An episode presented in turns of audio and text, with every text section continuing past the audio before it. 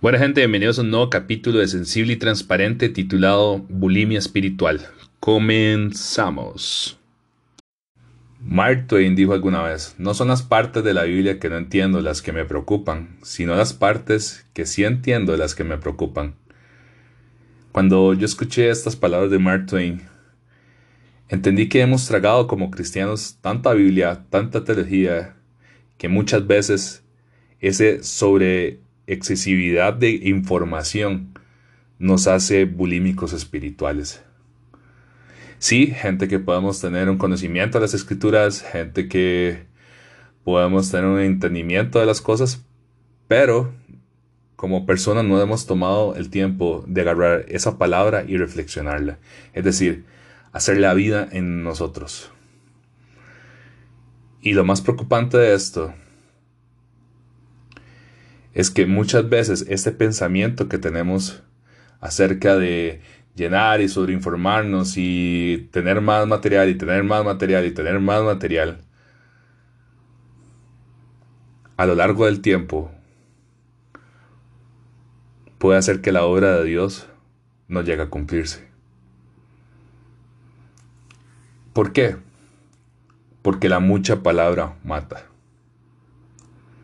Y al igual que una persona bulímica, la sobrealimentación nos mata. Porque no comemos lo, que deberíamos estar comiendo, sino que comemos de diversidad de cosas. Y muchas de las cosas que comemos no son saludables para nuestro espíritu. Esta inanición espiritual que tenemos cuando nos pasa esto, es una falta de alimentación correcta de la palabra. ¿Y por qué una falta de alimentación correcta de la palabra? Porque la palabra se medita, se reflexiona, se toma el tiempo para digerirla. No solamente se lee para tener un conocimiento. Porque si pues, nos ponemos a pensar, de nada nos sirve saber letra. Si la letra que sabemos no nos llega a alimentar en nada. Si no me crees, a los fariseos y escribas de la época de Jesús les era difícil entender las palabras que Jesús decía. ¿Y sabes por qué? Porque ellos, al igual que nosotros en esta nueva era, estamos sobreinformados.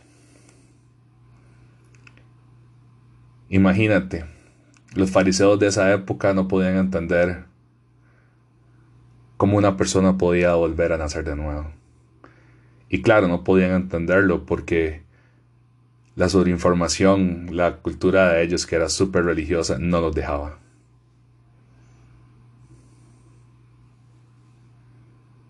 Sabes, a veces la sobreinformación nos ha, nos ha hecho perder nuestra identidad y nuestra propia imagen. Y eso me deja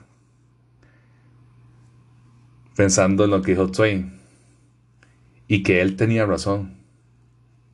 A veces tenemos que tener cuidado del sistema de creencias que tenemos, porque por lo general no es correcto.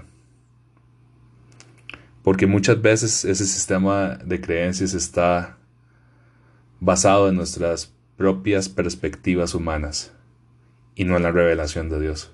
Esa revelación que nos trae libertad, esa revelación que nos trae paz, amor, gozo, misericordia a nuestro corazón.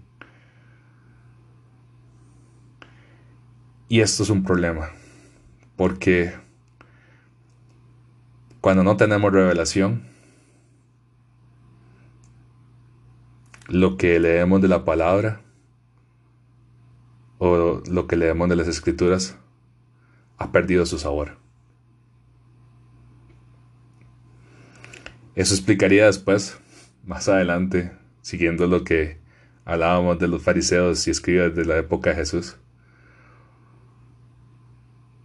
¿Por qué para ellos era tan difícil ver a Jesús como su Mesías? Porque sabían palabra, pero no tenían revelación de esa palabra. Y eso también nos enseña, porque a veces nos es tan difícil abrazar la, gracia de Dios, como lo hablamos en el episodio anterior.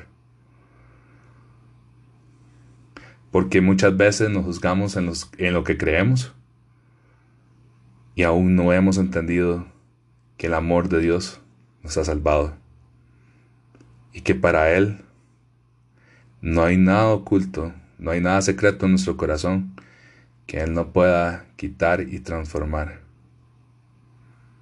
Porque sabes algo, para Él no hay nada imposible.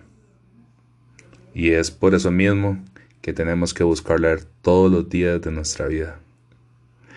Espero que te haya gustado esta palabra y que haya tocado lo más profundo de tu corazón. Bendiciones.